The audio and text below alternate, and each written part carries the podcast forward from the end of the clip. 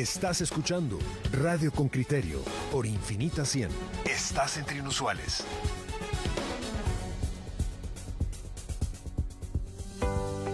Este espacio es presentado por la Municipalidad de Villanueva. Somos gente de trabajo.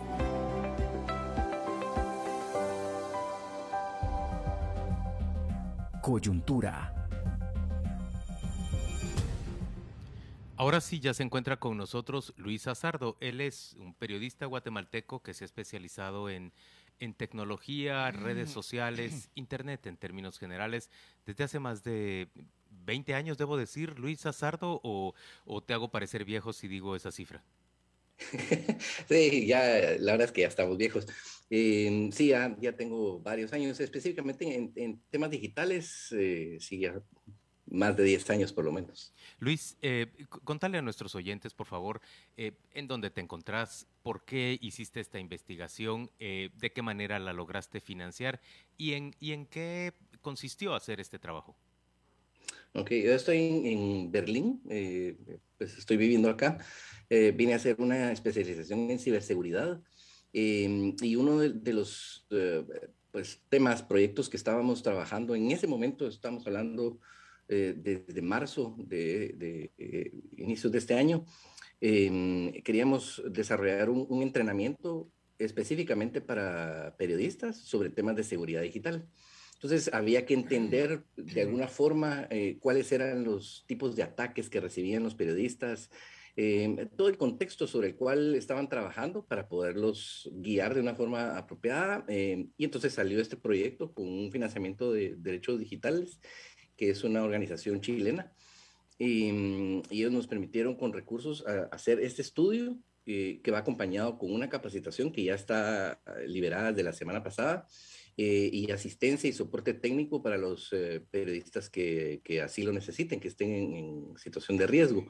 Entonces, durante un espacio de varios meses, recolectamos información que va desde enero de este año hasta septiembre eh, que son más o menos 250 mil eh, publicaciones entre tweets, posts, videos eh, y, demás.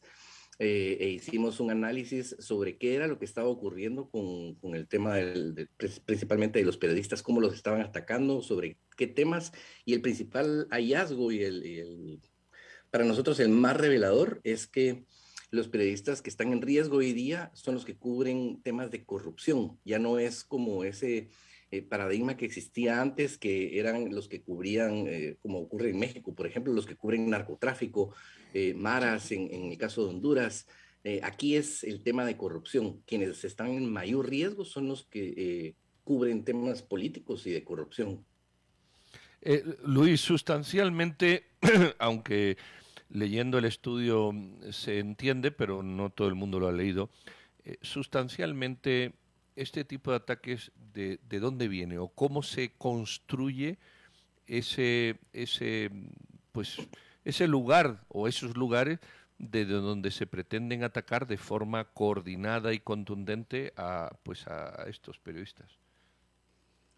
Existe algo que ya es eh, prácticamente estructural eh, dentro de, de, las redes sociales que eh, de alguna forma permite que eh, ciertos grupos puedan vulnerar las reglas de los términos de servicio de las plataformas y entonces han creado una, una dinámica de operación que les permite a ellos eh, atacar o posicionar determinada agenda. Entonces han creado una estructura que les ha funcionado al parecer bastante bien para posicionar determinados temas en, la, agenda nacional y eh, definitivamente desacreditar eh, periodistas que precisamente cubren a sus eh, financistas. Entonces, cuando vemos esto, existe de alguna forma un esfuerzo. Cuando hablo de esfuerzos, estoy hablando de recursos que se están invirtiendo, monetarios principalmente, y que estos, estos grupos de, y organizaciones de, relacionadas a temas de corrupción, están financiando para poder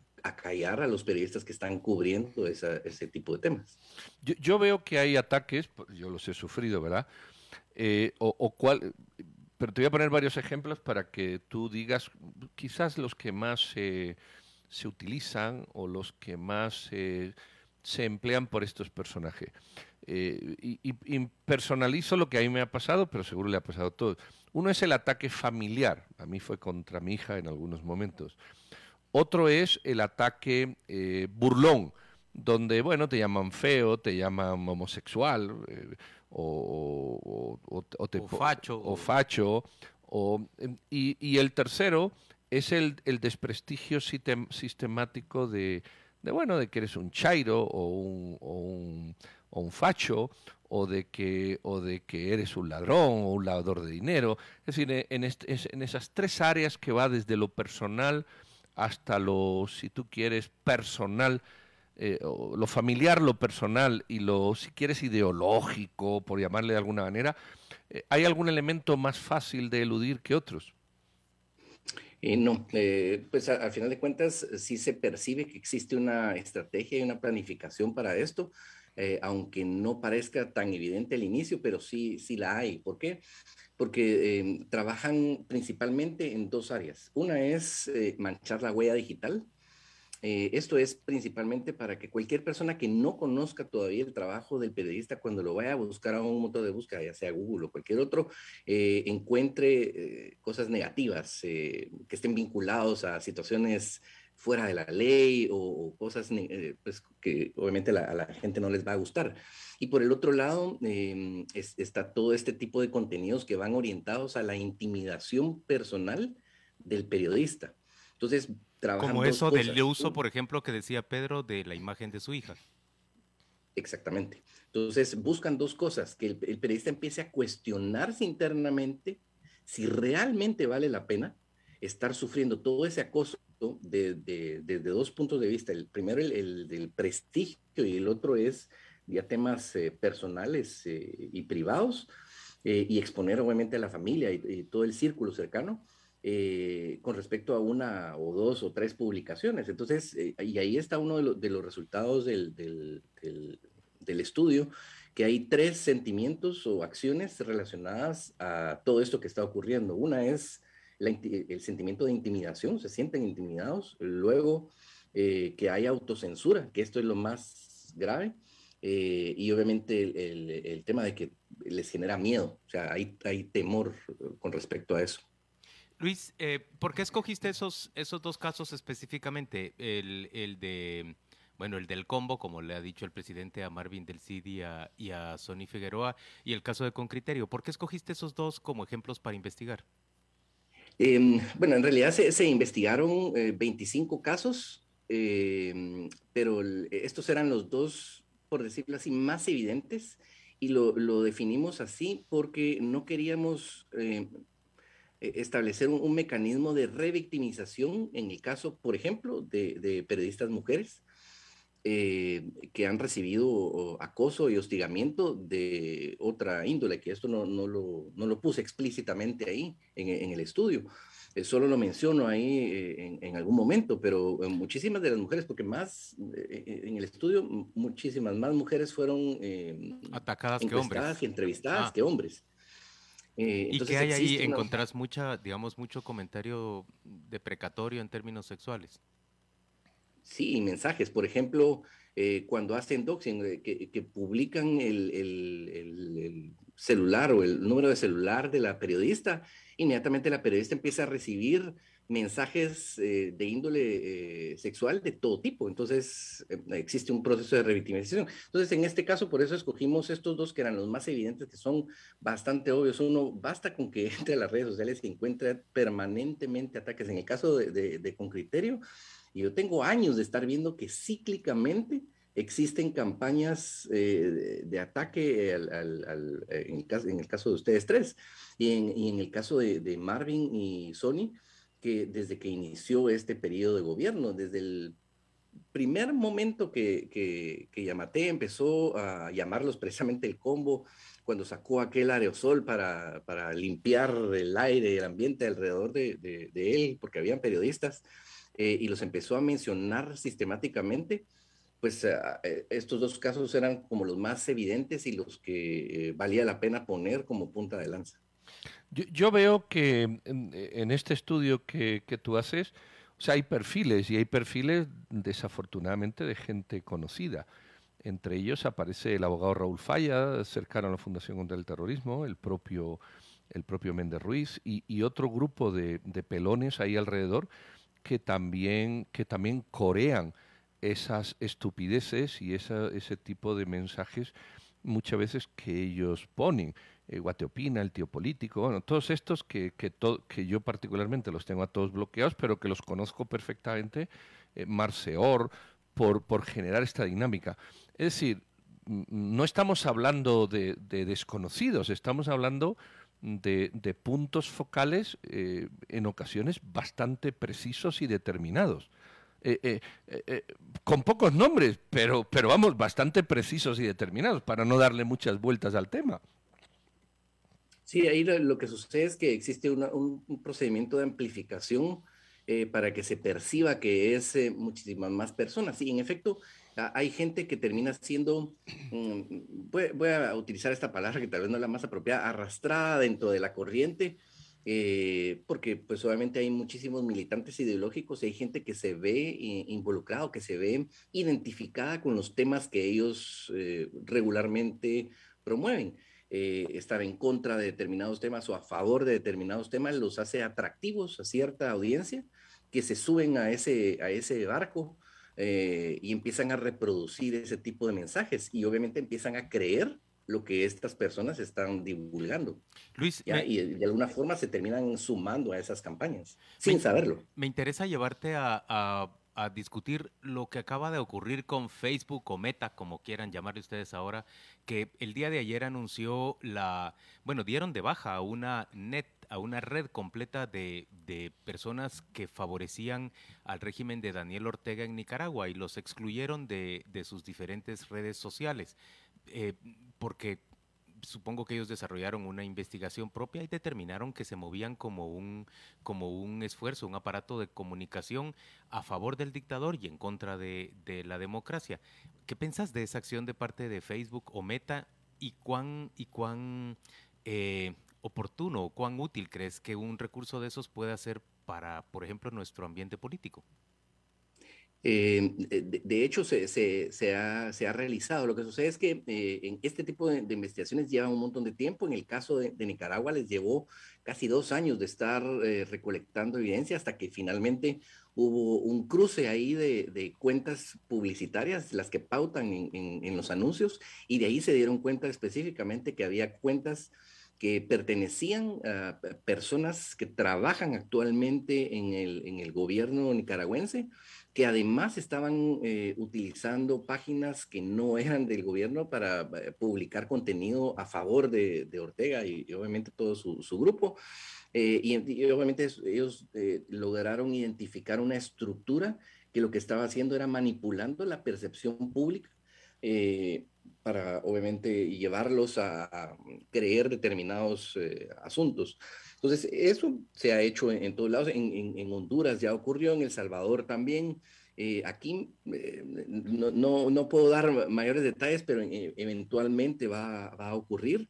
lo que sí es que aquí han sido, en el caso de Guatemala, han sido bastante cuidadosos eh, de no cruzar eh, perfiles de pauta y hay algo importantísimo y algo valiosísimo que en Guatemala hace falta y que está relacionado de alguna forma con esto.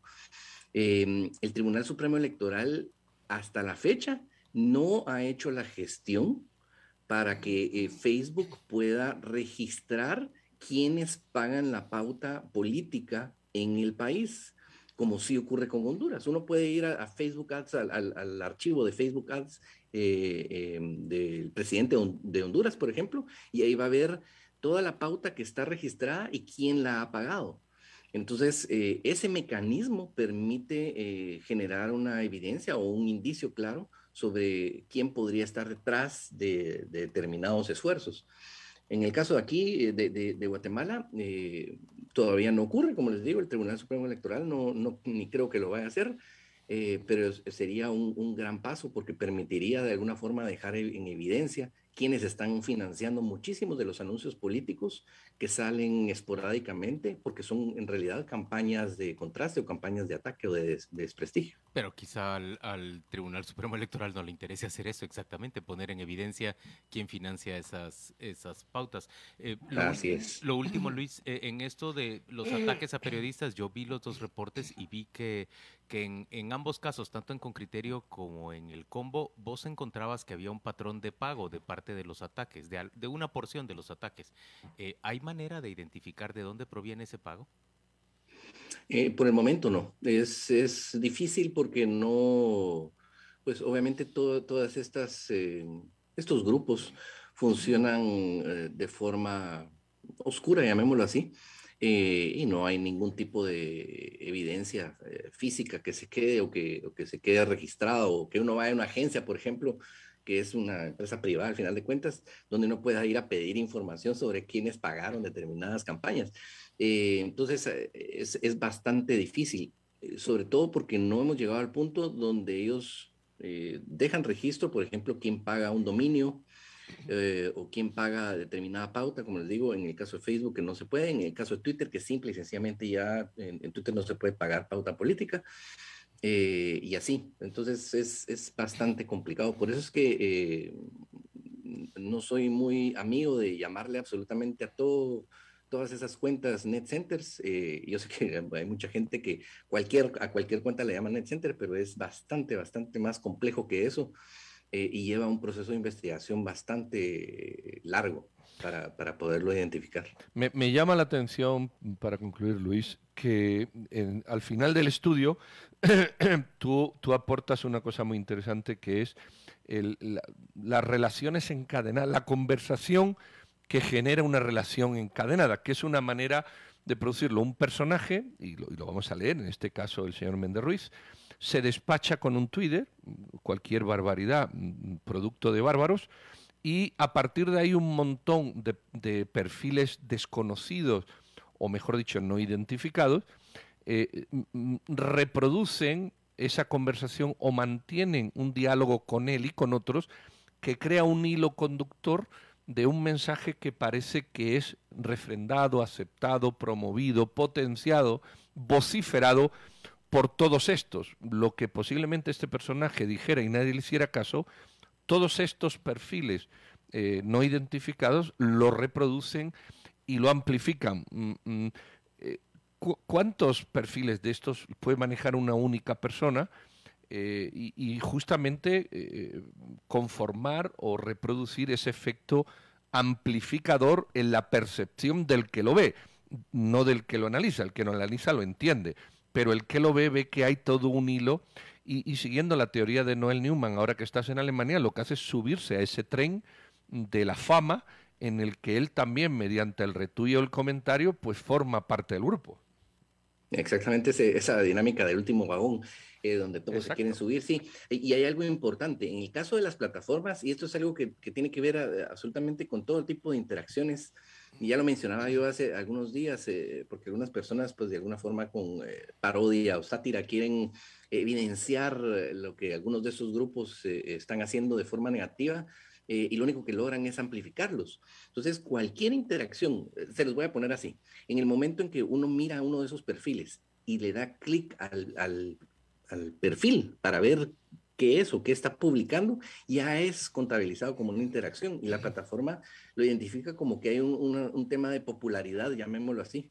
Entonces la, misma plataforma empieza a empujar el contenido. Entonces no necesita ni siquiera que la gente crea que es, que, es real esa conversación que, está, que estamos viendo ahí, sino que simple y sencillamente la, plataforma lo identifica como que, ah, ok, este contenido está generando conversaciones, lo vamos a poner más arriba, o va a aparecerle a más gente. Entonces, ese es, ese es el tema de, manipulación y eso es lo que uno al final de cuentas busca investigar porque no son conversaciones reales y están de alguna forma buscando manipular la percepción, que eso no es eh, desde ningún punto de vista correcto, independientemente de si el contenido sea o no sea eh, favorable o, desfavorable, lo que sea. Mira lo que te están eh, preguntando mira lo que te están preguntando, Luis, me parece importante. ¿Se, percibe, digamos, de parte de, periodistas o de medios de comunicación la existencia de, redes también o de, digamos, de, nets o bots, como les llaman, para tratar de sembrar un mensaje con ahínco en, en la opinión publicada? Eh, perdón, ¿me, podrías repetir? Mira, lo que te están preguntando es si así como se puede identificar, digamos, en ataques hacia periodistas, que hay grupos o sectores que se empeñan en desarrollar esos ataques y en, y en eh, difundirlos con más fuerza, se puede establecer, por ejemplo, si hay periodistas que a su vez cuentan con, con redes o con nets o, o, incluso con robots que les permitan amplificar sus, sus comunicaciones. Lo que te está preguntando Juan Carlos básicamente es si los periodistas incurrimos, si hay, si hay alguna evidencia de que los periodistas incurramos en, en actitudes semejantes a las de nuestros detractores. Eh, no, eh, sería bastante eh, complicado, sobre todo, y se, les voy a poner así, el periodista no tiene conocimientos técnicos sobre este tipo de cosas y es bastante difícil que pueda primero, eh, tomarse el tiempo de crear una estructura similar, que además no, no, hay, no hay visible, no hay, no hay ningún tipo de indicio eh, tangible dentro de las redes donde uno diga, ah, sí, esta, esta cuenta reproduce automáticamente eh, tal situación de tal medio de comunicación o tal. Por supuesto, existe la posibilidad de que más de alguno pueda estar buscando hacerlo, pero no es, eh, no es el, el, propósito. Lo que sí ocurre es que existe una identificación plena entre los contenidos que publican algunos periodistas y que obviamente se van por ese tema de viralidad. Eh, le voy a, eh, voy a, ponerlo así como un tipo clickbait y entonces ponen la, la información de determinada forma que la gente se siente atraída y entonces obviamente llega y eh, genera conversaciones alrededor de ese tópico. Entonces, ese, ese tema sí muchos periodistas lo, lo dominan eh, y entonces pueden generar muchísimas conversaciones a partir de sus publicaciones, por ponerlo de esta forma. Entonces, eh, pero de, de, de, crear una estructura como tal, empecemos que la, crear estructuras son, son caras. Em, cuando saqué la publicación del tema del, de los net centers en el 2018, dejé ahí claro, había servicios que costaba 375 mil dólares mensuales. Pues yo no, honestamente, yo no creo que un periodista que gane eh, facturado 3.500 quetzales pueda pagar 375 mil dólares mensuales para crear una estructura de esta naturaleza. Entonces, eh, eh, ya con esto les puedo decir más o menos en qué franja están quienes sí pueden pagar este tipo de servicios. Luis Azardo, muchas gracias por acompañarnos en esta mañana. Pedro y, las propias redes de Concriterio han difundido ya eh, tu, estudio, que cualquier oyente con criterio puede revisar a conciencia y plantearte dudas, seguramente por la vía de confirmado, ¿verdad? Entiendo que hay incluso un chat abierto de confirmado con sus, con sus lectores, ¿verdad? Así es. Bueno, pues muchas gracias por acompañarnos en esta mañana. Muchas gracias a ustedes por tenerme. Que ya es tu tarde en Berlín sí, ya, ya ha pasado el mediodía. Acá ya vamos a almorzar. Muchas gracias. Un saludo, Luis, muy amable. Gracias. Feliz día. Un saludo.